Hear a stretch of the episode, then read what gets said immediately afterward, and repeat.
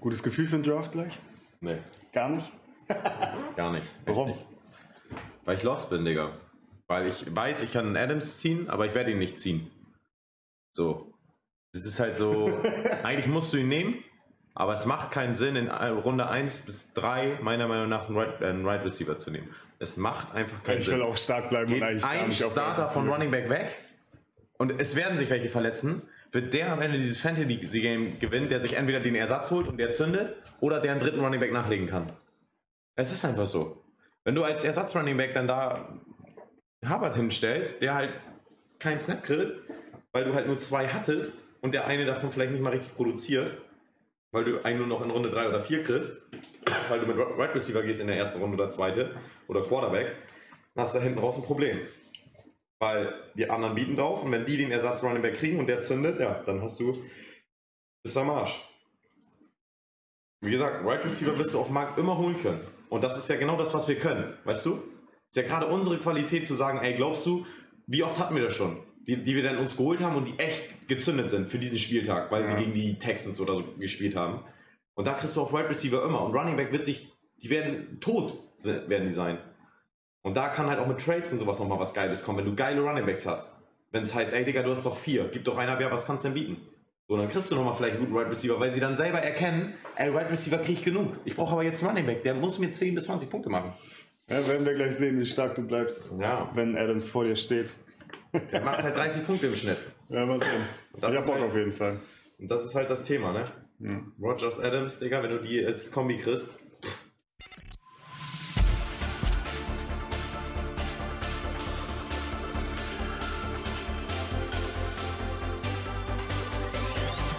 Und damit herzlich willkommen zu First and Goal, der Fantasy Football Podcast mit Janis Nieschild Moin, moin. und mit mir Jonas Pröll. Ja, wir stehen vor Woche 1. Endlich geht's wieder los. NFL ist da. Ich habe unfassbar Bock. Also, schlimmste Zeit des Jahres ist vorbei. Ja, Mann. Das gelobte Land, man sieht es wieder. Was haben wir heute vor? Und zwar gibt Janis euch gleich nochmal ein paar Updates. Wir haben noch ein paar kleine News, die wir euch durchgehen wollen. Und dann gibt es einmal noch von uns für Quarterback, Wide Receiver, Tight End und Running Backs jeweils zwei Top- und zwei in Anführungszeichen Flop-Spieler für die Saison. Also wo wir glauben, die werden eine starke Fantasy-Saison haben und wo wir sagen, ja, vielleicht wird es dieses Jahr doch noch nichts oder nicht in dem Ausmaß, wie man sich das vorstellt. Und dann kommen wir zu unserer ja, Hauptkategorie, die wir jetzt jede Woche eigentlich durchgehen wollen. Und zwar werden wir euch für die jeweiligen Positionen entsprechend vier Spieler geben, wo wir sagen, habt die im Blick, in Anführungszeichen Sleeper, wo man denkt, ah, ist eigentlich nicht der sichere Punktelieferant, aber wie wir glauben, diese Woche wird er abliefern und dementsprechend auch vier Spieler nennen, wo wir glauben, hm, vielleicht diese Woche lieber die Finger von lassen. Eigentlich ist er immer ein sicherer Punktelieferant, aber ich glaube, diese Woche ist das Matchup einfach nicht auf seiner Seite. Genau, das ist so das Programm für heute. Möchtest du mit deinen News starten? Genau, gehen wir das kurz einmal durch. Das wollen wir auch kurz und knackig halten, weil es wahrscheinlich natürlich die, ne- äh, die meisten schon mitbekommen haben. Ähm, jeder hat es eigentlich mitbekommen. Winston wird Starter bei den New Orleans Saints. Das war ja irgendwo klar. Ähm, was aber für Fantasy recht interessant ist. Ich hatte ja letzte Woche auch schon gesagt, dass ich eigentlich ein Winston-Fan bin. Ähm, und den kann man sich natürlich dann noch in, hinten raus, sag ich jetzt mal, in den späten Runden holen und vielleicht ähm, ja, hat er eine Top 10 Quarterback Season. Ich meine, vorletztes Jahr hatte er auch, ja, hatte er eine Statistik 30-30, glaube ich, äh, in Touch und Interceptions, aber ähm, für mich, Für Fantasy immer relevant gewesen, Winston. Ist einfach so. äh, der hatte Granatenspiele. Ich glaube, aus unserer Community hatte Jelle den, glaube ich, Ja. und der hat dadurch Spiele gewonnen, einfach weil, ja, hat zwar minus zwei Punkte mit seiner Interception, glaube ich, bekommen, aber hat dann halt wieder vier Touchdowns geworfen. Genau. Ähm, dann haben wir einmal ähm, ja, Minshew zu Philly, was ich nicht ganz so verstehe. Kannst du auch eine ganz kurze Einschätzung ab, abgeben zu, weil meiner Meinung nach, weiß ich nicht, geht er jetzt als Backup von Trevor Lawrence sozusagen zu Philly als Backup von Jalen Hurts. Den Sinn dahinter verstehe ich nicht, weil es meiner Meinung nach ähm, Franchise gibt, wo er vielleicht hätte spielen können direkt. Deswegen. Also ich glaube, das ist so ein Sicherheitsnetz. Meiner Meinung nach Minshew der klar bessere Passer als Jalen Hurts, der einfach noch in diesem Bereich nicht aufgetreten ist oder irgendwie in Erscheinung getreten ist. Nichtsdestotrotz werden sie erstmal mit Hurts gehen und ja, vielleicht ist Minshew einfach so ein Sicherheitsnetz, wenn es auf einmal gar nicht mehr läuft und sie sagen, gut, Hurts ist nicht die erhoffte Lösung auf Quarterback und dann hat man eben Minshew ja, als Übergangslösung in der Hinterhand. Mehr, glaube ich, ist dahinter aber auch nicht. Aus Philly-Sicht finde ich das gut. So, die haben sich einen Top-Backup geholt, der meiner Meinung nach ja auch irgendwie so ein bisschen ja, dieses positiv Verrückte mitbringt, so auch für die Kabine, glaube ich.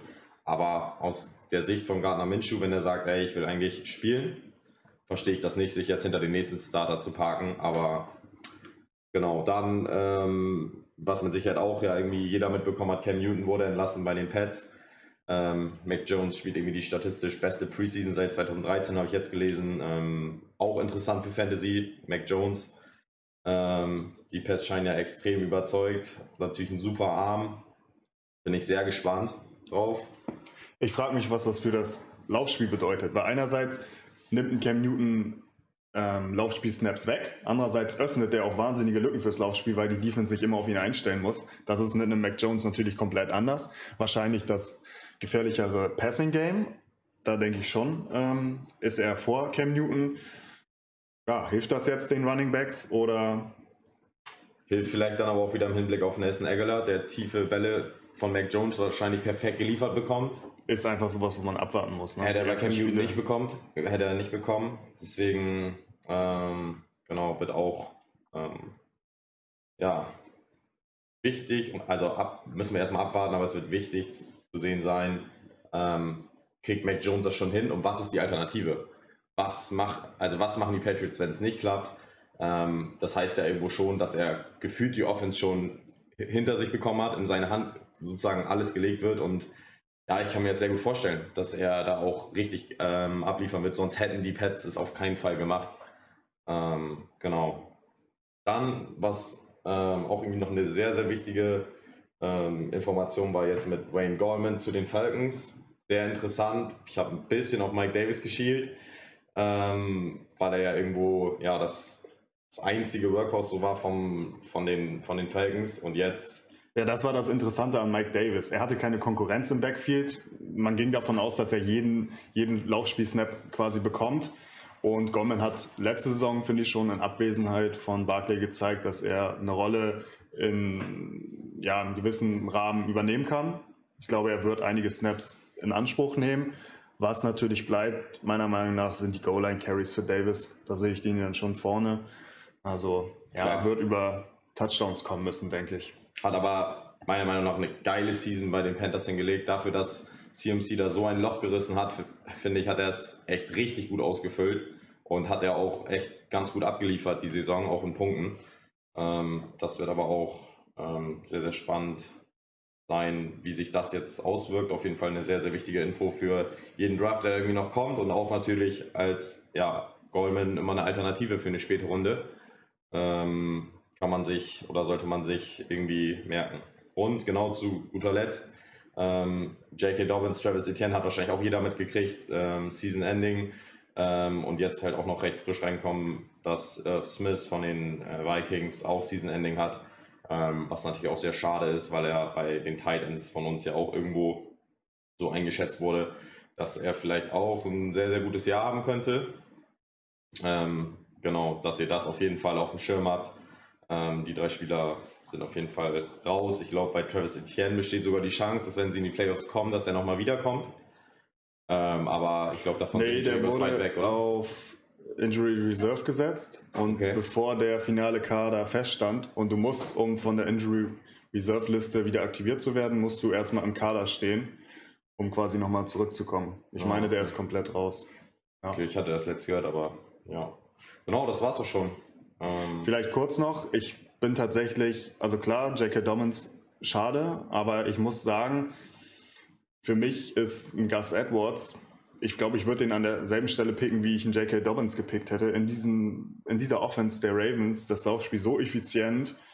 Für mich ist dann Gus Edwards tatsächlich auch jetzt ein Kandidat, einfach die, ja, den Platz, den Spot zu übernehmen und auch abzuliefern. Klar, Ich denke, ähm, J.K. Dobbins hat die höhere Upside, aber ich, wär, ich würde mit einem Edwards gehen im Draft, definitiv. Ich glaube, ich würde die Finger davon lassen. Also ich bin dann, ich werde aus den Ravens nicht ganz schlau und ähm, letztendlich nimmt Lamar irgendwie gefühlt Woche für Woche eh seine Füße selbst in die Hand.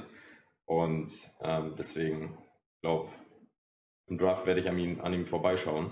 Ähm, aber klar, mit der Offensive Line und ja, den Spielzügen, die sie dann da ähm, kreieren, ist das auf jeden Fall eine Möglichkeit. Dass, also hat er auf jeden Fall ein Upside. Denke ich auch. Gut, das war es soweit.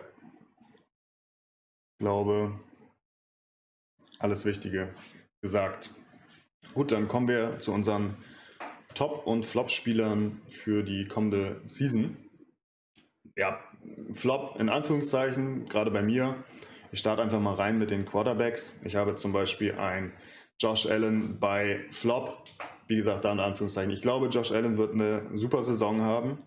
Wahrscheinlich nicht ganz so stark wie letzte Saison. Da hat er einfach Monsterzahlen aufgelegt und es war in gewissen Bereichen, also Deep Passing oder Passing under Pressure, das sind so Bereiche, die sind nicht konstant abrufbar für einen Quarterback. Da war er sehr gut. Also ich glaube, es wird eine kleine Regression einsetzen. Nichtsdestotrotz sage ich Flop, weil mir der Preis für Josh Allen momentan zu hoch ist, wo er geht. Also ich sehe ihn teilweise in der zweiten, dritten Runde gehen und dann muss er eben diese Monster, Monster Season haben, meiner Meinung nach. Da muss er quasi im MVP-Rennen mit drin sein in der Konversation. Und dieser Preis, den man für Josh Allen zahlen muss, ist mir zu hoch, sodass ich sage, seid vorsichtig. Wie gesagt, ich glaube, er wird eine gute Saison haben, aber nicht unbedingt seinen Pick rechtfertigen im äh, Draft. Deswegen für mich in Anführungszeichen Flop. Und daneben habe ich dann noch Lama Jackson. Ich habe es schon mal gesagt, ich bin nach wie vor kein großer Fan von Lama Jackson. Er ist mit Sicherheit vielleicht der größte Playmaker in der NFL momentan durch sein Laufspiel. Aber es ist einfach zu, ich glaube, das Laufspiel ist zu abhängig von vielen Dingen. Und lass ihn sich verletzen, dann sehe ich ihn das nicht als Pässer wieder gut machen, diese Punkte reinholen. Er hatte letzte Saison eine ähm, Top 10 Quarterback Season mit knapp über gut 2000 Passing Yards. Also das ist, ja, das ist unique. Mir fällt gerade das deutsche Wort. Ähm, das gibt es eigentlich so nicht. Und lass ihn mal angeschlagen sein, lass ihn nicht so laufen können, wie man es gewohnt ist von ihm. Dann glaube ich, fällt da ein ganz großer Teil von seinem Spiel weg. Und für mich daher auch der Preis immer noch zu hoch, einen Lama Jackson so hoch zu draften. Nichtsdestotrotz, wie bei Allen, glaube ich auch da kann eine gute Saison haben. Für mich zu unsicher. Im Gegensatz dazu meine Top Quarterbacks dieses Jahr, gerade auch im Blick auf Fantasy, einfach der Draft Value so hoch teilweise. Also ich habe einen Tannehill drauf. Der wird teilweise gar nicht gedraftet. Der geht komplett undrafted in die Saison und ich hatte ihn letzte Saison, äh, entschuldige, letztes Mal in meinen Top 10 Quarterback für die Saison. Das zeigt einfach, wie viel ich auf Tannehill halte. Und ich glaube, er wird eine gute Saison haben, hat Julio Jones bekommen. Und für den, ja, für den Platz, wo er geht im Draft, teilweise eben gar nicht, nehme ich den jedes Mal. Also da lasse ich die Finger von einem Mahomes, Allen, wen auch immer und nehme jedes Mal einen Tannehill, ganz klar. Und ähnlich verhält es sich bei mir mit Baker Mayfield. Ich glaube, viele haben ihn schon abgeschrieben. Er hatte vor zwei Jahren eine Katastrophensaison, letztes Jahr schwach gestartet, aber hat sich rehabilitiert in der Saison, hat die Offense verstanden, das muss man eben auch anerkennen. Es war, glaube ich, der zweite oder dritte Offensive Coordinator jetzt bei ihm. Er hat jetzt eine gewisse Konstanz in der Offense bekommen. Ein Odell Beckham kommt zurück und auch für ihn teilweise undrafted. Und ähm, für den Preis, den man bezahlt, nehme ich auch Mayfield mit Kossand. Da gehe ich komplett mit. Ähm, Finde ich tatsächlich auch spannend, dass ich ähm, wenn wir vorab, sage ich jetzt mal so, für, für die Sachen, die wir uns überlegen, ja trotzdem auch irgendwo unsere eigenen Gedanken und ich hätte wahrscheinlich fast die identischen genommen, weil Mayfield ja zum Beispiel auch, glaube ich, in sein letztes Vertragsjahr geht. Das heißt, ähm, und mit der Offense der muss ja gefühlt abliefern. So, das würde halt auch perfekt passen, wenn da keine Verletzung kommt, dass er halt ein brutales Jahr hinlegt. Ähm, Tannehill, ja, hast du auch alles gesagt. Und auch bei ja, Lama Jackson und ähm, vielleicht nochmal zu dem Wort unique, nennen wir einfach vielleicht einzigartig ja. oder sowas. Danke. Ähm, aber ähm, ja, das, das ist krank. Klar, der kann wieder seine 40-Punkte-Spiele haben, gefühlt, weil er halt 100 Yards läuft mal eben oder so. Trotzdem völlig verständlich, meiner Meinung nach. Genau, dann würde ich einfach mal weitermachen mit meinen Flops auf Running Back. Ähm, mein erster Flop ähm, ist David Montgomery von den Bears. Ähm, ich frage mich halt, warum ist er für mich der Flop? Ich frage mich, kann er seine zweite oder kann er die zweite Saison bestätigen, beziehungsweise seine erste Saison bestätigen? Ähm, dann kommt Cohen zurück. Ähm, inwiefern ist der fit, ist natürlich die Frage, aber gerade im Backfield, was Receiving angeht, wird er ihm einige ähm, ja, Catches irgendwie wahrscheinlich wegschnappen. Und ähm, dazu haben die Bears halt auch noch zwei äh, Online-Starter verloren.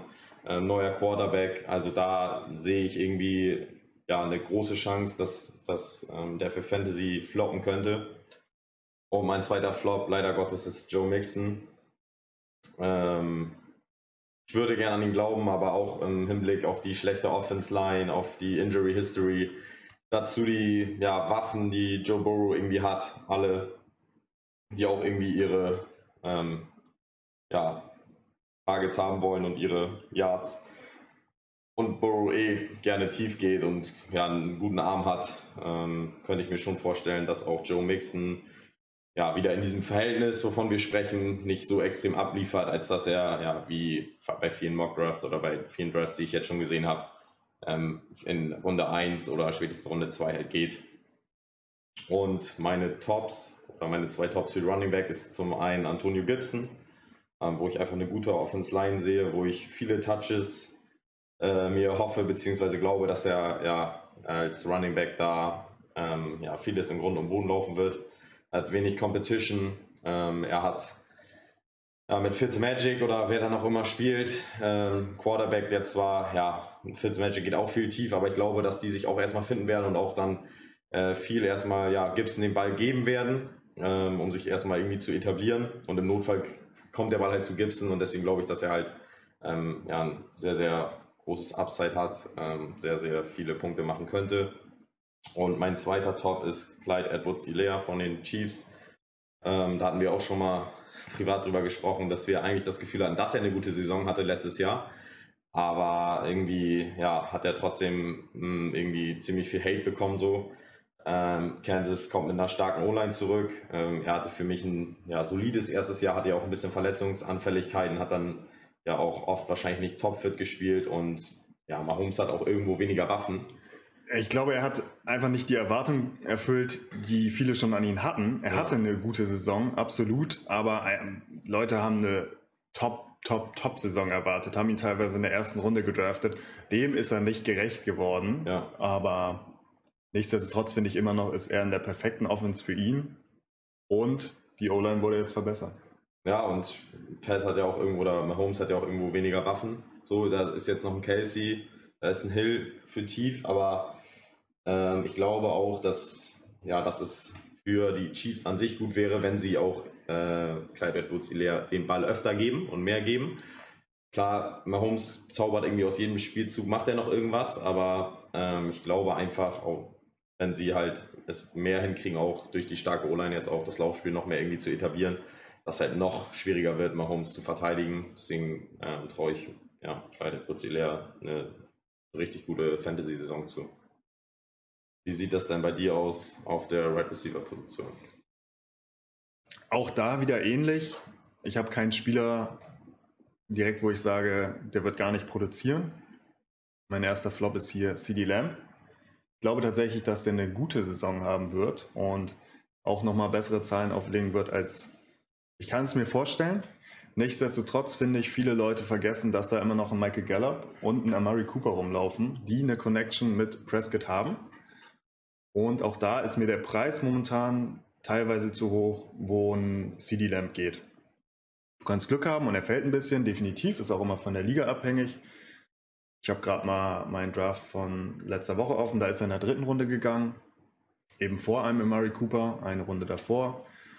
Und je nachdem, wo der Spot ist, wo du ihn draftest, finde ich das gut oder eben ist mir zu viel Investition in das, was bei Dallas eben alles noch vorhanden ist. Ein Elliott muss, glaube ich, eine bessere Saison haben.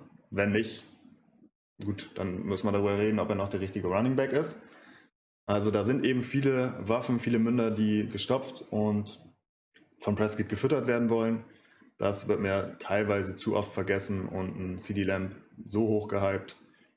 Ist halt heftig auf einen Hype-Train, ne? Also, ja, absolut. Und ich, ich, mich erinnert der so ein bisschen an OBJ, finde ich, weil der immer so ein, mal so einen kranken Catch hat, mit einer Hand oder was auch immer, oder so über Kopf, wo er dann noch gefühlt so ein Salto macht in der Endzone und gerade zum Ende der Saison hin. Und das ist dann immer so, so ein Moment, was ja aber eigentlich nicht so Fantasy-relevant ist. Also du willst ja trotzdem irgendwie deinen Number One Receiver haben, der dir konsequent deine 15, 20 Punkte gibt. Und das ist ja auch ein OBJ nicht gewesen, sage ich jetzt mal, sondern der hat halt immer mal einen geilen Catch. So.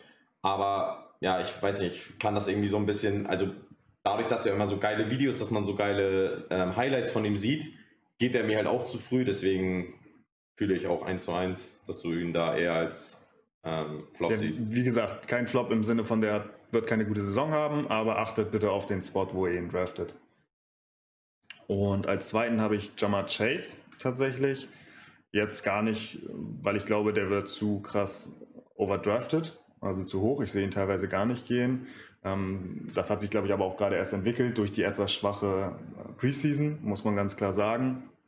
Und ich sehe ihn einfach momentan ganz klar als dritte Anspielstation in dieser Offense. Also ein T. Higgins hat sich, glaube ich, rauskristallisiert als Top-Anspielstation und ich denke tatsächlich, ein Tyler Boyd wird der Nummer 1 Receiver sein. Ja. Und alles in allem sehe ich auch die Offense der Bengals, du hast es schon angesprochen, mit Joe Mixon, nicht unbedingt so stark. Also ich sehe noch nicht, wo es hingeht. Ich habe noch kein Konzept entdeckt und die O-Line ist immer noch ein Problem. Joe Burrow muss zurückkommen von der Verletzung. Also ja, ich glaube, zum Draft-Zeitpunkt war der Hype ziemlich groß. Er kommt zurück zu Burrow, die Connection ist direkt da, er wird abliefern. Das glaube ich nicht. Allerdings glaube ich, ist es momentan auch schon wieder etwas abgeflacht. Und ähm, da einfach so, ja gut, wenn du ihn in der 12., 13. Runde nimmst als späten Pick, sage ich da auch nichts gegen. Allerdings alles darüber finde ich zu krass.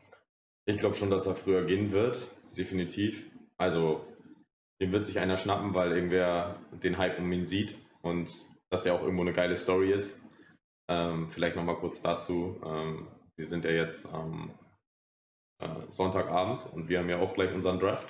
Ähm, ja. Um 21.30 Uhr ähm, draften wir ja mit unseren, ja, wir sind zehn Jungs und ähm, genau, ich glaube, ähm, dadurch, dass Sie es ja jetzt auch nicht hören können, sonst würden Sie natürlich auf uns hören und ihn später nehmen, aber ich glaube schon, dass er in Runde ja, 5, 6, 7, 8 wird er spätestens fallen. Also wenn der mir in der Runde 12 zufällt, ich nehme ihn mit Kusshand, weil das ist für mich auch wieder so einer, wo es halt theoretisch auch so, also ich finde so, das ist so die, der, die perfekte, ähm, ja, CD Land sagen jetzt alle irgendwie, oder ist der Hype ist real, so.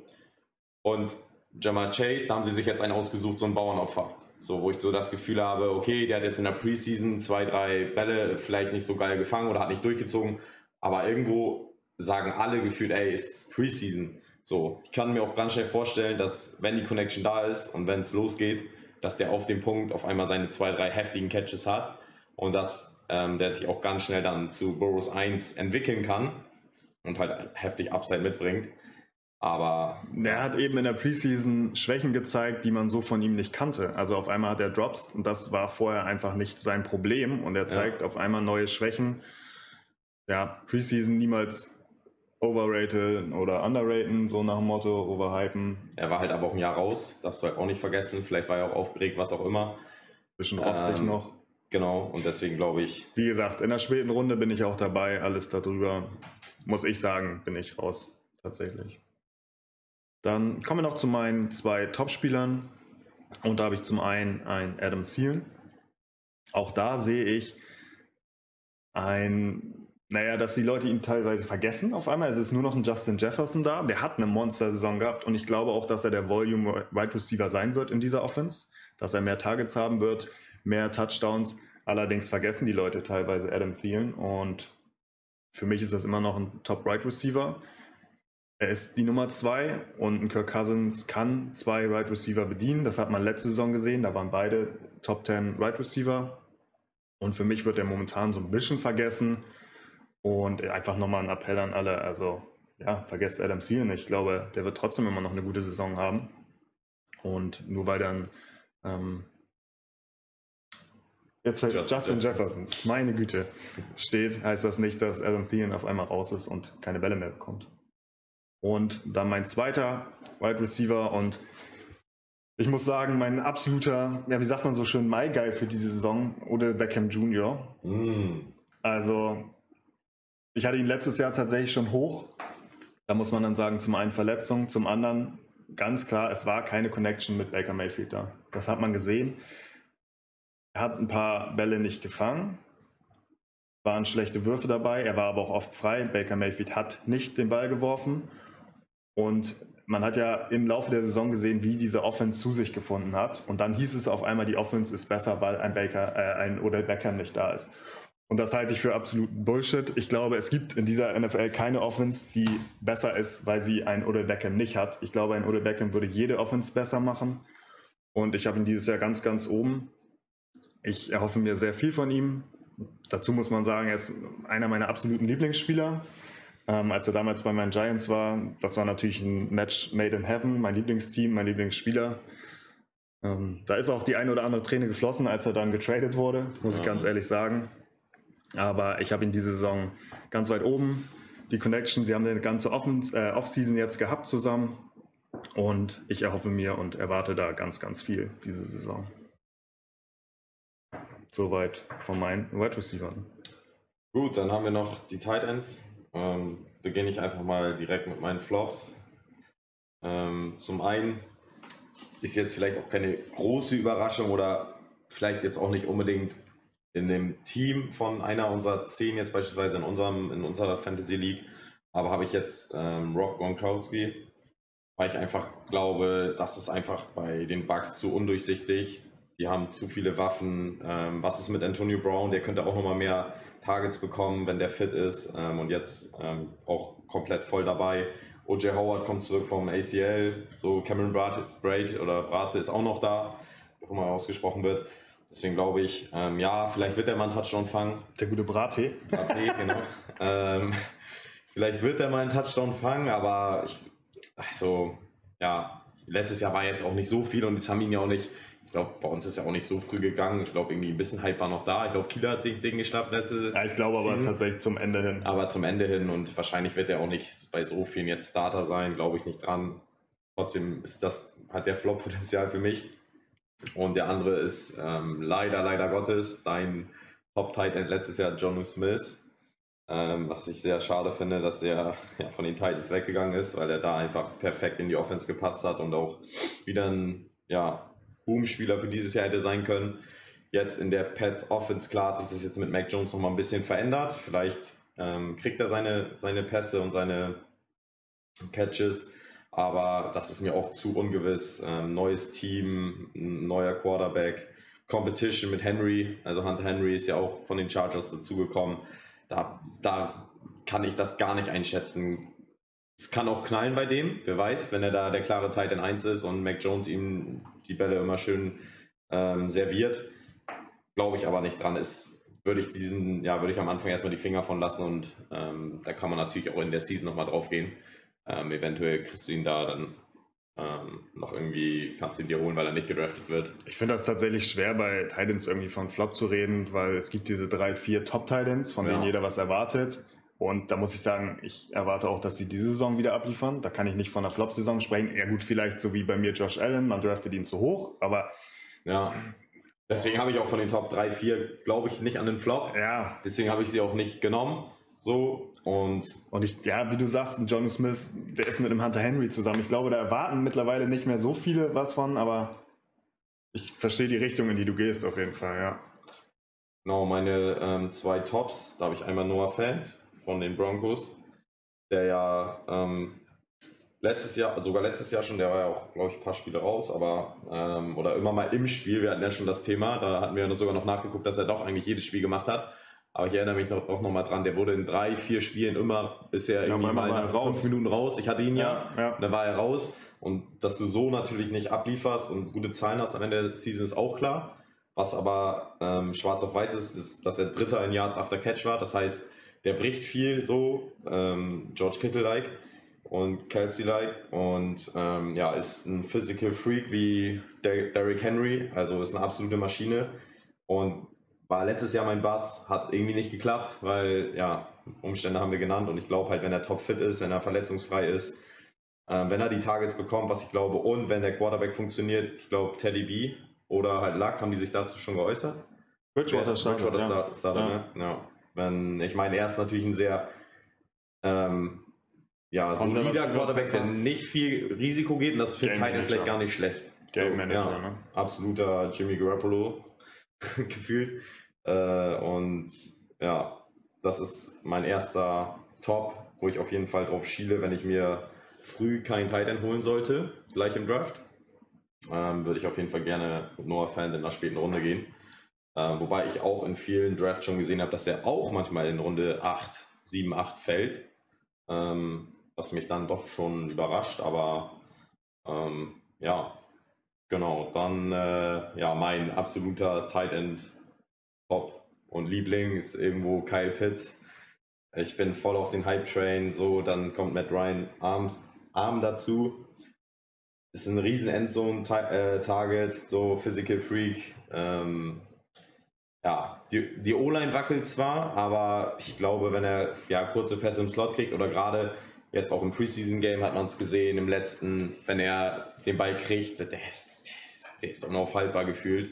Der bricht alles, der ist feilschnell, so dass das kann dieser, ja, ich sag mal, One in a Million Tight End sein, der eine neue Ära irgendwie prägt. Ich bin voll drauf. Kann auch sein, dass es im ersten Jahr, dass er vielleicht nicht zündet und gerade ja, irgendwie das vielleicht sogar noch geiler gewesen wäre mit Julio Jones, ähm, weil du dann, klar, einerseits würde er ein paar Targets klauen, aber auf der anderen Seite hätte Pitts dann vielleicht ein bisschen mehr Raum, ein bisschen mehr Zeit, was auch immer. Jetzt wird er vielleicht halt auch gut gecovert, wer weiß, werden wir sehen, aber im dritten Stock ist es halt auch sehr schwer, den zu verteidigen. Deswegen glaube ich, Kyle Pitts, ähm, ja, ist irgendwo, wenn man den in Runde ja, 5, 6 noch kriegen kann, dann würde ich da auf jeden Fall zuschlagen. Ähm, Runde 4 muss man dann schon überlegen, da würde ich dann halt wirklich auch nur mit ihm gehen, wenn ich das Gefühl habe, irgendwie ein anderer catcht mich nicht und ich, ich vertraue ihm halt oder ich gehe Risiko. Ähm, da kann man sich den gerne mal holen. Ich glaube, das ist, ähm, das ist ein Risiko wert. Und genau. So viel zu meinen Tops und Flops. Halten wir so fest. Schauen wir am Ende der Saison nochmal drauf, ob wir kompletten Bullshit gelabert haben oder Wahrscheinlich. ob man sagt, ähm, wir waren richtig, wir lagen richtig. Also nagelt uns gerne drauf fest. Gut, kommen wir zu unserer Hauptkategorie. Wie auch immer wir sie am Ende nennen. genau, wir haben jetzt nochmal die verschiedenen Positionen, wie sie bei uns ja so üblich sind: Quarterback, Wide Receiver, Running Back und Tight End. Und gehen da jetzt nochmal durch und geben euch jeweils vier Leute, wo wir sagen, habt ihr im Blick. Das sind vielleicht nicht die üblichsten Starter oder die man Woche für Woche aufstellt. Also wir werden euch hier kein Christian McCaffrey, kein Travis Kelsey, kein Devante Adams oder, den habe ich vergessen, Mahomes nennen. Das war uns das- halt sehr wichtig, ne? Das denke ich ist allen klar. Also das muss ich nicht sagen. Ansonsten würde diese Liste jede Woche gleich aussehen. Ja. Ähm, wir wollen hier eben wirklich schauen, dass wir so ein paar Leute aus der zweiten Reihe immer noch Starter, aber wo wir sagen, den hat man vielleicht nicht direkt auf dem Zettel für eine dicke Woche. Und andererseits eben Leute, wo man ja vielleicht davon ausgeht, dass sie diese Woche produzieren, wo wir sagen, ja, würde ich vielleicht die Finger von lassen oder wenn ihr eine Alternative habt, stellt die doch mal diese Woche auf. Wir gehen durch, starten mit Quarterback. Und da habe ich für euch folgende Namen. Zum einen meine Starter für diese Woche. Einmal Tannehill. Habe ich jetzt auch schon oft gesagt, wie sehr ich den mag. Und er startet gegen Arizona. Und bei Arizona muss man sagen, Malcolm Butler ist momentan auf der Retired-Liste. Man weiß noch nicht komplett. Aber die haben momentan als Starter ähm, Murphy und guck mal den anderen. Zwei absolut unsichere Starter. Und ich sehe noch nicht ganz, wie sie diese Receiving Power in AJ Brown und Julio Jones stoppen wollen. Da habe ich absolut meine Zweifel. Die Front muss man abwarten mit JJ Watt und Chandler Jones. Das kann natürlich knallen. Aber selbst dann sollte eigentlich in der Secondary was offen sein. Und ich erwarte da von Tannehill, dass er das ausnutzen kann. Er ist so ein Pässer, der das kann. Und gut laufen kann der Junge ja auch noch. Das vergisst man ja oft. Genau. Er nimmt auch gerne mal die Beine in die Hand, absolut. Ja. Und für mich diese Woche ein Starter. Dann habe ich Matt Ryan. Die Falcons spielen diese Woche gegen Philly. Auch da erwarte ich in der Secondary noch nicht allzu viel von den Eagles. Ich glaube auch, dass ähm, ja gerade das Passspiel, Matt Ryan ist einer der besten Pässer, muss man sagen, Jahr für Jahr liefert er da ab. Jetzt mit Kyle Pitts als neue Waffe. Er wird nicht ganz eins zu eins die Position von Julio Jones übernehmen können. Das kann, glaube ich, keiner. Aber er wird seine Targets da bekommen, wird einiges draus machen. Kevin Ridley, ein Top-Right Receiver. Und da erwarte ich auch ein gutes Spiel von Matt Ryan diese Woche. Die Offense lief ja auch gut letztes Jahr. Und man darf ja nicht vergessen, Julio hatte ja gefühlt 24-7 Hamstring. So, also der war ja gar nicht so extrem in der Offense letztes Jahr eingebunden. So klar, wenn er gespielt hat, hat er seine zwei, drei Szenen gehabt. Aber der war ja ganz oft auch dann früh raus im Spiel oder war gar nicht dabei. Und äh, Ridley, die klare Eins da. Und ich glaube, Ryan hat das halt auch so schon. Also, die hätten ja so viele Spiele gewinnen müssen, wenn die Defense einigermaßen standhaft gewesen wäre, wie viele Spiele die hinten raus noch verloren haben. Man Wahnsinn. muss natürlich sagen, sie haben einen neuen Offensive Coordinator. Ja. Ich meine, Arthur Smith von den Titans tatsächlich ist rübergegangen. Aber ich schätze Matt Ryan so abgeklärt ein, dass ich ihm zutraue, von Start Woche 1 abzuliefern. Ja, also ich glaube, den beeindruckst du auch nicht mehr. Nee, der hat irgendwie schon alles gesehen. Von daher für mich einer der Starter dieser Woche. Dann habe ich noch einen, einen, guten Freund von dir, den Jimmy G. du bist ja absoluter Fan. Nee, also er wird starten. Das ist, denke ich, mittlerweile sicher. Und sie spielen gegen die Lions. Und da muss ich sagen, ich, keine Ahnung, was erwartest du diese Saison von den Lions? Ich, man kann nichts erwarten. Es ist ein absolutes Übergangsjahr sowohl offensiv wie auch defensiv meiner Meinung nach. Stellt eure Spieler gegen die Lions auf. Tatsächlich ist das irgendwie so das Mantra wahrscheinlich. Man muss noch abwarten, also die Front könnte gar nicht verkehrt sein. Haben ja einen David äh, Tomlinson von den Giants geholt, also gegen den Lauf muss man gucken. Aber die Waffen sind da, ein Kittel, ein Debo Samuel, in Brandon Ayuk muss man gucken. Er hat jetzt diese Woche nicht voll trainiert. Ansonsten sehe ich da aber eigentlich eine solide Woche von Jimmy Garoppolo auf uns zukommen. Ja. Und als letztes ein der Rookies, und zwar ist das Trevor Lawrence. Warum habe ich ihn hier drin? Einfach, weil sie gegen die Texans spielen. und auch das, also ich glaube, Was ist da denn? das wird sich durch die Saison ziehen. Stellt Stellt. eure Spieler gegen die Texans auf. Stellt sie auf. Das ist einfach, egal wen, stellt sie auf. Das glaube ich tatsächlich bei den Texans. Auch das ist ein absolutes Übergangsjahr, wahrscheinlich Übergangsjahre. Das ist eine Farce, was da passiert. Also, die haben über 30 Spieler gesigned, alles One-Year-Contracts. Ja, da weiß ich nicht, was man da erwarten kann, ob man überhaupt was erwarten kann. Von daher, ich gehe diese Woche mit Trevor Lawrence als einer meiner Starter. Auf der gegenüberliegenden Seite eben, wo würde ich aufpassen? Diese Woche ist zum einen Big Ben. Die spielen gegen die Bills. Sehe zum einen die Bills sehr stark und ich glaube, dass die Defense der Bills dieses Jahr um einiges besser sein wird als letzte Saison. Ich hatte mir letzte Saison schon mehr erhofft, einfach aufgrund dessen, welches Personal auf dem Platz steht. Ich glaube, sie haben sich unter Wert verkauft. Da erwarte ich einen Sprung und ich sehe Big Ben, naja, man hat es letztes Jahr schon gesehen, dass er einfach Probleme hat. Es sind meist nur noch kurze Bälle gewesen und ich schätze die Bills so ein, dass sie Druck auf Big Ben ähm, ausüben können. Die O-Line der Steelers kann man auch noch nicht viel erwarten. Sie haben einige verloren. Da ist ganz schön was weggebrochen. Also ich erwarte tatsächlich eine schwere Woche für Big Ben und die Steelers. Dann habe ich eben noch in den News gehabt. Jetzt James Winston hier diese Woche gegen die Green Bay Packers. Ich sehe tatsächlich eine James Winston-Woche auf uns zukommen. Also ich kann mir vorstellen, dass er da schon zwei, drei Big Plays hat. Allerdings, ja, Green Bay hat eine gute Defense und die Playmaker auf Seiten der Saints sind einfach noch nicht da. Er hat eine Connection mit Marcus Callaway, das kann man ganz klar sagen. Aber reicht das, um da wirklich konstant abzuliefern oder groß Punkte zu machen? Wenn am ehesten, denke ich, noch Alvin Kamara. Aber James Winston erwarte ich diese Woche tatsächlich nicht, nicht allzu viel. Ebenso bei Justin Herbert. Auf die ganze Saison gesehen, glaube ich, wird Herbert stark sein. Playable auf jeden Fall. Diese Woche spielen sie allerdings gegen Washington. Und ja, also diese Front. Die bringen Front, alles mit. Diese Front, ähm, ich weiß nicht, mit, ist mit Abstand die stärkste Front in der ganzen Liga. Die O-Line der Chargers ist neu aufgestellt, ist verbessert. Allerdings müssen die sich, glaube ich, auch erstmal einstellen und direkt in Woche 1 gegen Washington zu starten, ist wahrscheinlich nicht das Beste, um sich einzuspielen. Kein Geschenk. Ich erwarte da sehr viel Druck auf Herbert und ja, daher. Der Junge wird Fehler machen, glaube ich auch. Das glaube ich auch, ja. Von daher hm, überlegt euch, vielleicht habt ihr noch jemand anderen in der Hinterhand.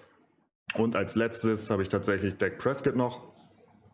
Und zwar spielen die gegen die Buccaneers. Ist eine starke Defense, ist eine eingespielte Defense. Prescott kommt von der Verletzung zurück.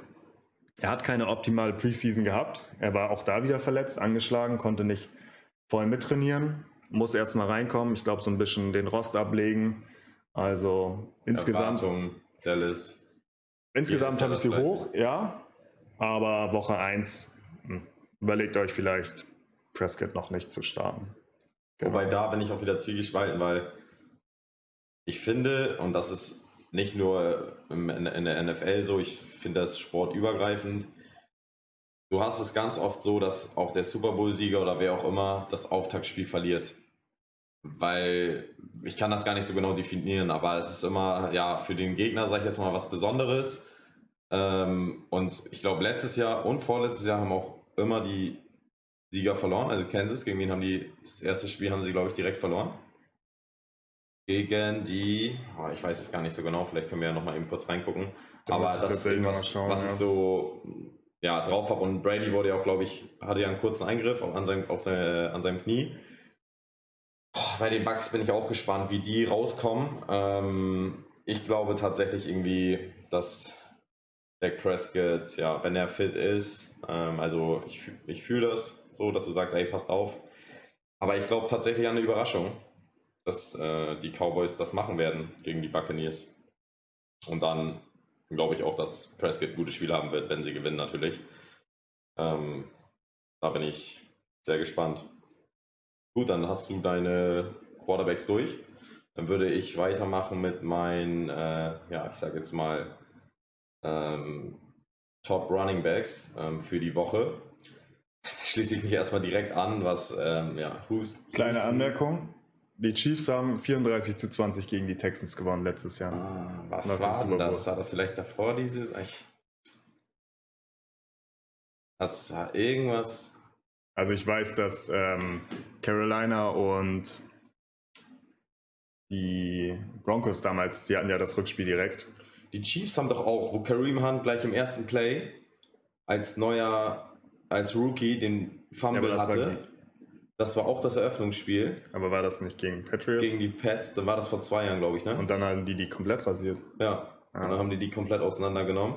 Okay, dann habe ich das irgendwie, vielleicht haben auch Houston hochgeführt und dann hat, hat Kansas das vielleicht noch gedreht. Keine Ahnung, wie ich sonst darauf komme. Auf jeden Fall finde ich das halt immer so, du hast halt irgendwie, wenn du gegen, gegen den Champion spielst, hast du halt irgendwie vielleicht nochmal diese zwei, drei extra Motivation und du kommst halt als Sieger irgendwo hin, vielleicht bist du halt auch noch nicht so fit, deswegen habe ich halt einfach, ja, ich habe so also ein Gefühl irgendwie, dass, dass die Cowboys das irgendwie machen. Ähm, auf jeden Fall, um ja, da wieder auf meine Running Backs zurückzukommen, äh, schließe ich mich dir an. Robinson gegen Houston und Mostert gegen die Lions. Also stellt äh, euch darauf ein, das wird sich die Saison durchziehen ja, wahrscheinlich. Genau, wir geben, wir geben kein CMC vor, aber wir werden wahrscheinlich immer ähm, ja, Houston und Lions Gegner sozusagen anpreisen. Ähm, vielleicht geben wir auch einfach nur noch zwei. die anderen beiden sind ja selbstredend. Ähm, Aber genau. was machen wir, wenn Lions gegen Texans spielen? Spielen die irgendwann gegeneinander? Dann spielen wir mit beiden. Running Backs, ist doch klar. Die werden beide gegenseitig okay. zerstören. Okay. genau, und ähm, dann habe ich noch Sanders und Taylor.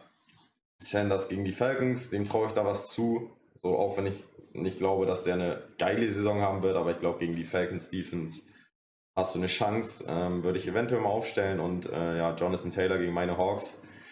Ähm, ich, also auch wenn die Hawks ähm, vermeintlich sich verstärkt haben und auch mit Dunlap ähm, ja irgendwie auch so ein Hype in der Defense nochmal jetzt wieder dazu bekommen haben oder dass er jetzt geblieben ist, fühle ich alles, aber ich glaube, dass Jonathan Taylor da schon ähm, ausrasten kann gegen die Seahawks Defense und dass das irgendwie ein Highscore-Game wird und dann. Gerade jetzt, wenn Quentin Nelson topfit ist. Ja. Also ich, ich genau, denke, gerade, dass wenn er jetzt wieder zurückkommt, dann sehe ich da schon Taylor eine geile Saison oder eine geile Saison auf uns zukommen von ihm.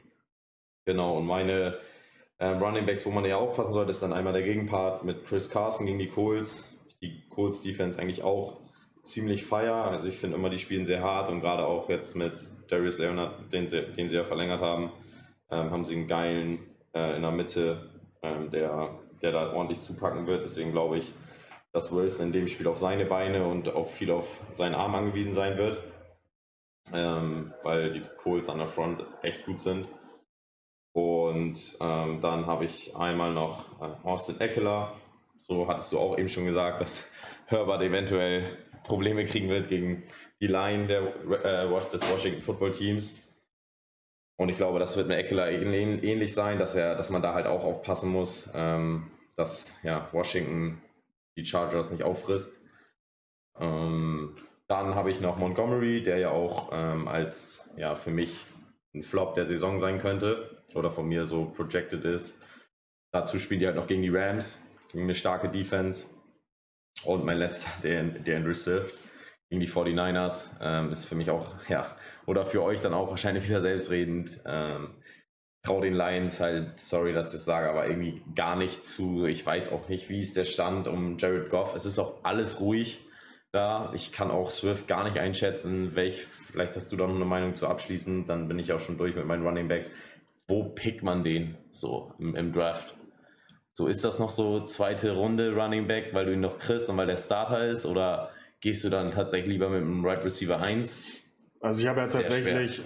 bei den Lions ähm, TJ Hawkinson hoch. Hatten wir in unserer Ranking-Folge. Ja. Weil ich sage, ich sehe keine große Anspielstation außer ihn. Also klar, ein Amon Ra, äh, Amon Ra St. Brown könnte was machen. Perryman haben sie zum Beispiel gecuttet. Wer fängt da jetzt die Bälle? Und da sind für mich ein Swift und ein Hawkinson noch die sichersten Stationen. Und ja, ich glaube, ein Swift kommt irgendwie über seine Touchdowns. Ja, es ist kein Top-Tier-Running Back diese Saison. Aber ja, wo draftet man ihn? Ich weiß nicht, draftest du einen Melvin Gordon vor einem DeAndre Swift? Schwer. Gut, bei Melvin Gordon haben wir noch das Problem mit Competition. Mit aber ich sehe die Offense zum Beispiel besser. Also insgesamt. Ja, die O-Line ja. wahrscheinlich besser. Oder ein Chase Edmonds bei den Cardinals. Man weiß nicht so richtig, was man bekommt. Er ist mit Sicherheit einer der Top ähm, Pass-Catching Running Backs. Was macht Connor da? Was macht ja. Kyler da?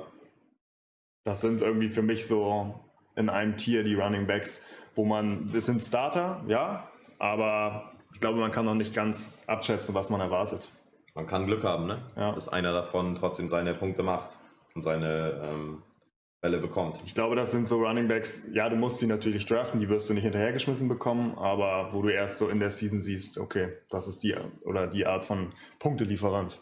Definitiv. Alles klar, das waren deine Running Backs. Dann kommen wir zu den Right Receivern. Da habe ich jetzt nochmal vier Stück für euch, wo ich sage, habt ihr im Auge und vier, guckt lieber nochmal, ob ihr Alternativen habt. Zum einen habe ich äh, Marvin Jones von den Texans jetzt mittlerweile. Die spielen ja, gegen die, wie gesagt, von den Texans. Jaguars, ja. Habe ich Jaguars gesagt? Nee, Texans.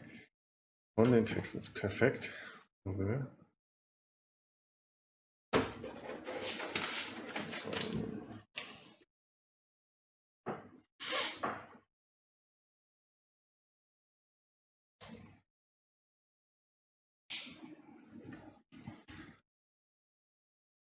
Als erstes habe ich Marvin Jones, mittlerweile bei den Jaguars.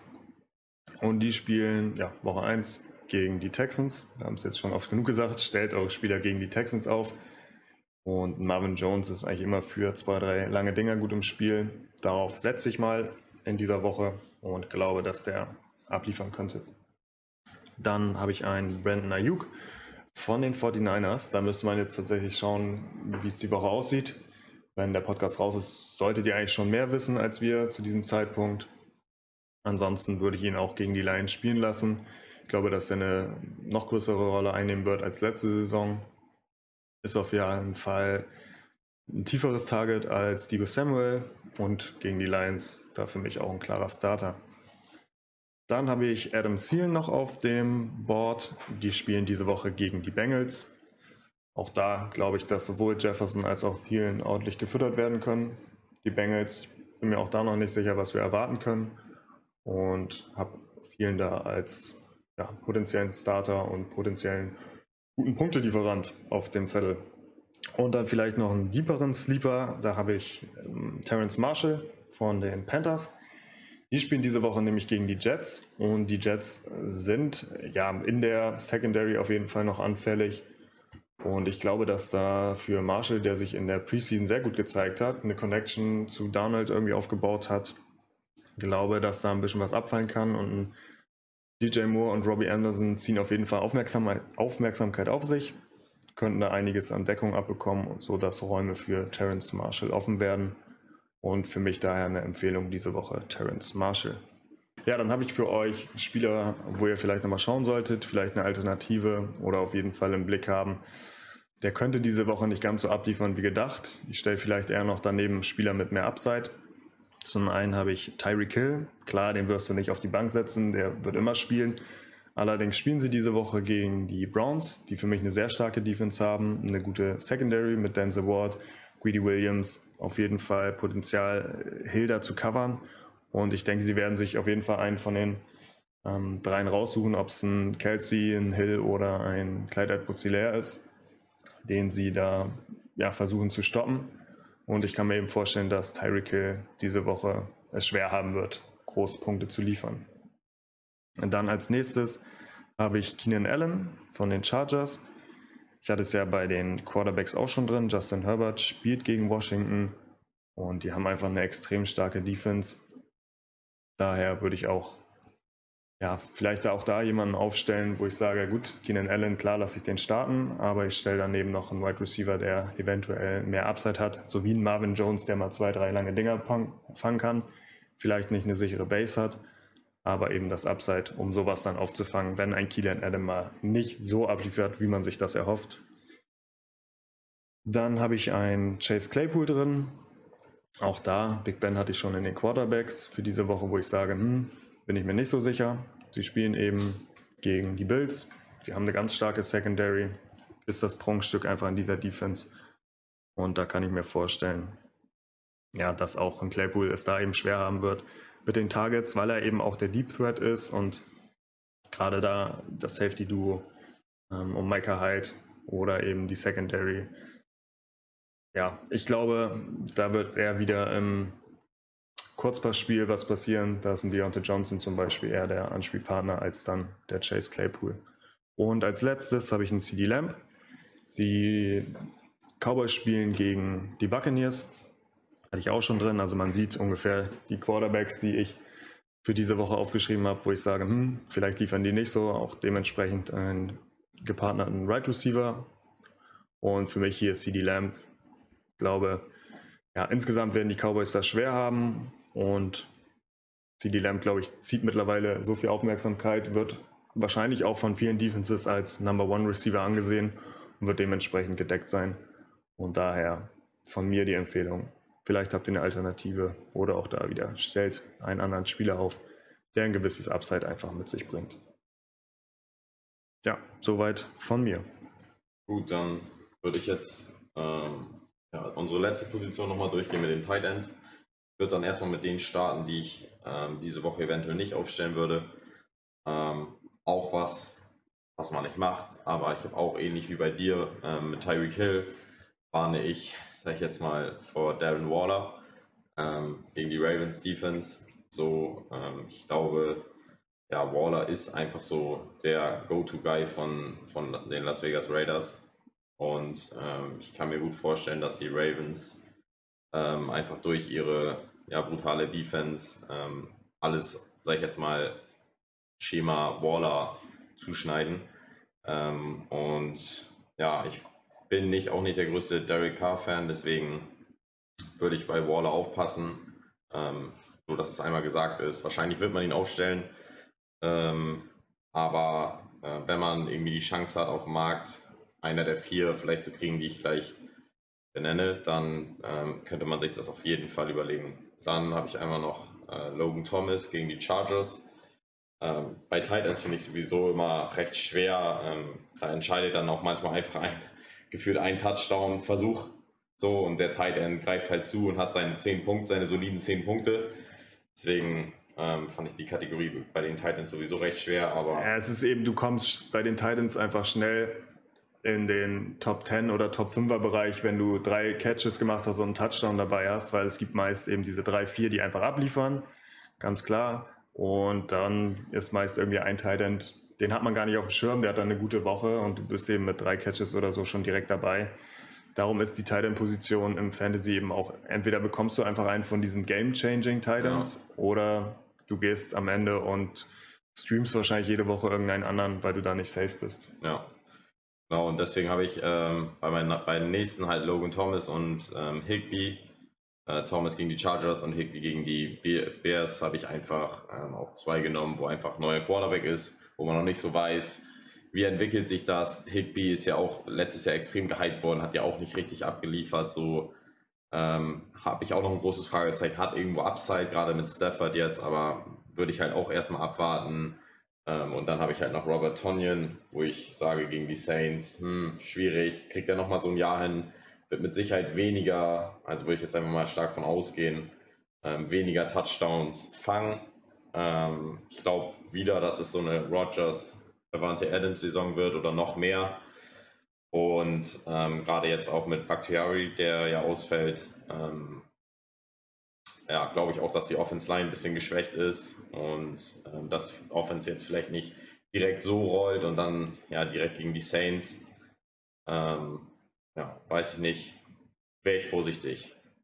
Und demgegenüber habe ich halt vier, wo ich sage, die würde ich halt auf jeden Fall aufstellen oder ähm, ja, wenn ich struggle irgendwie, dann hat man Auge auf die.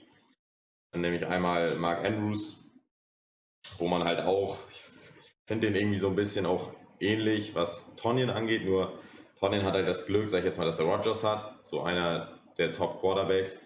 Bei Andrews sehe ich aber irgendwie trotzdem auch die Connection mit Lamar. So, wen hat Lamar auch anders? So, entweder er läuft oder er wirft Richtung Andrews gefühlt.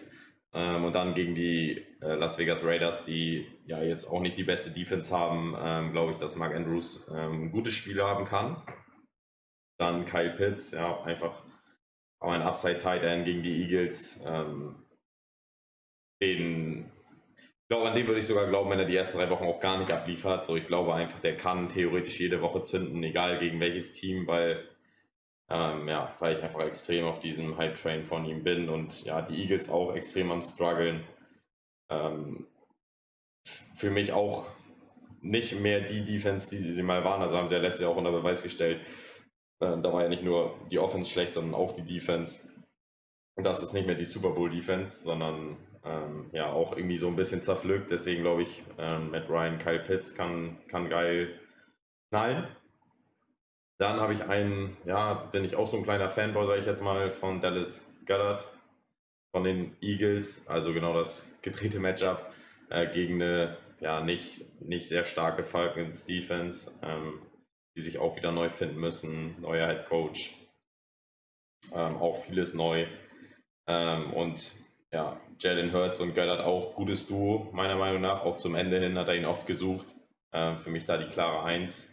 Ähm, und deswegen. Vor allem muss man da auch noch schauen, wer sind überhaupt die Anspielstationen. Also klar, du hast einen Jalen Rager und einen Devonta Smith jetzt und auch Asega Whiteside. Aber ich denke, das ist ein Trio, das sich finden muss mit Jalen Hurts und oft ist ein Titan dann irgendwie die safe Anspielstation oder das Sicherheitsnetz für gerade einen jungen Quarterback. Ja, und der also steht ja auch nicht für die tiefen Bälle, sag ich jetzt mal. Ja. Ähm, deswegen glaube ich, ist Goddard echt ähm, ja, eine, eine gute Station oder ein guter Passempfänger für Jalen Hurts und wie du schon sagst, die sichere Variante.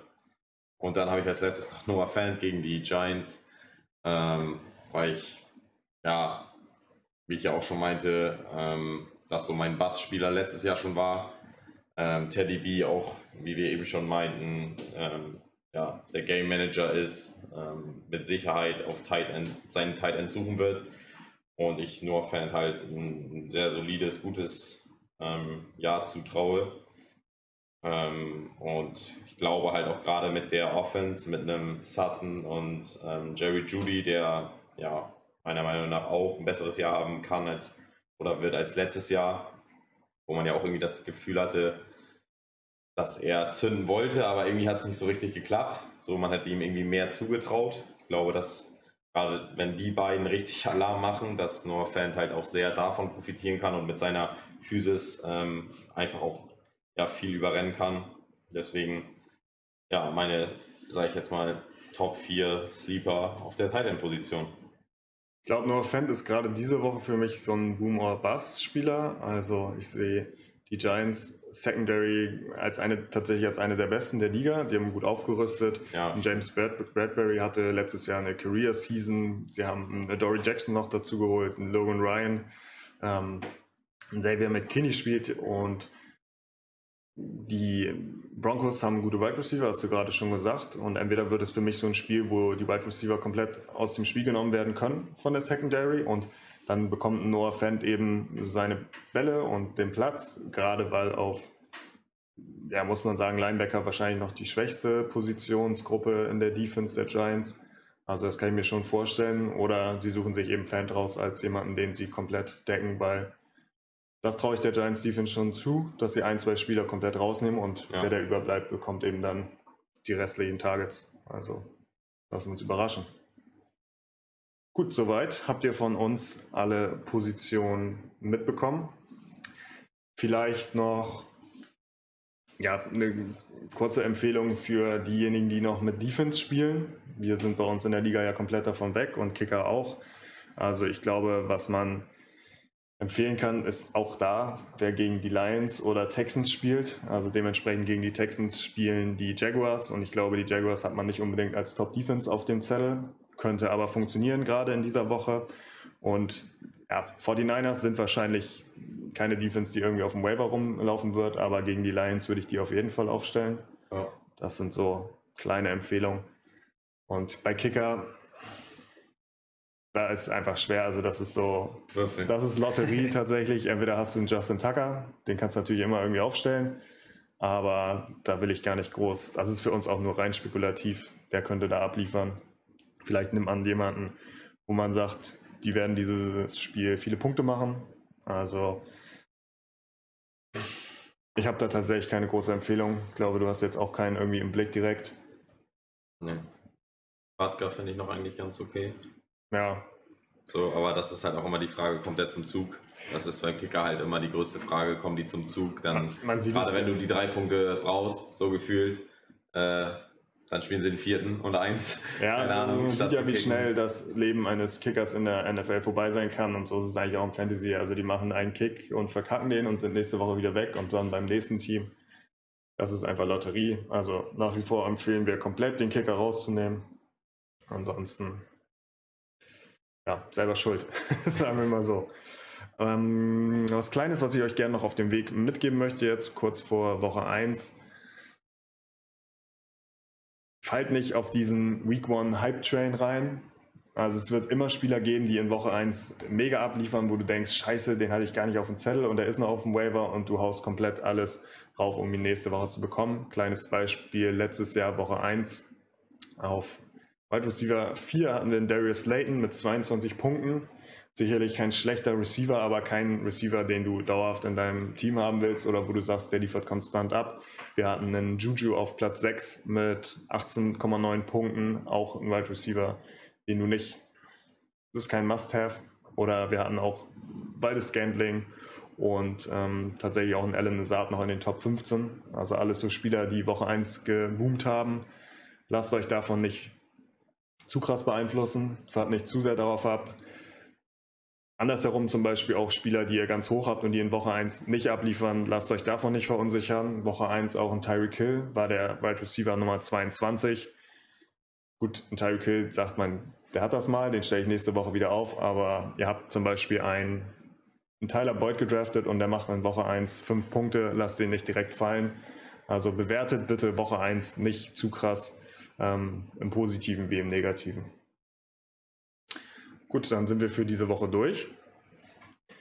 Nach wie vor lasst uns gerne Feedback da, gerne auf Instagram und gerne auch Fragen, zum Beispiel für die nächste Woche. Ihr habt euer Team und ihr struggelt und ihr habt beispielsweise, stelle ich einen Tyler Lockett auf oder einen Sterling Shepard.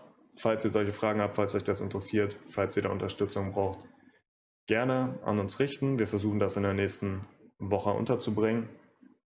Und ich denke, dann haben wir alles gesagt. Wir hören uns nächste Woche. Ich wünsche euch einen ganz tollen Start in die Season, eine ganz, ganz tolle Woche 1. Mögt ihr alle eure Matchups gewinnen. Und ja, jetzt ganz schönes Wochenende. Bleibt gesund. Bis nächste Woche. Schöne Restwoche und ähm, ich habe richtig Bock auf die Season und endlich kann es losgehen. Macht's gut. Ciao, ciao. Wahre Worte. Ciao.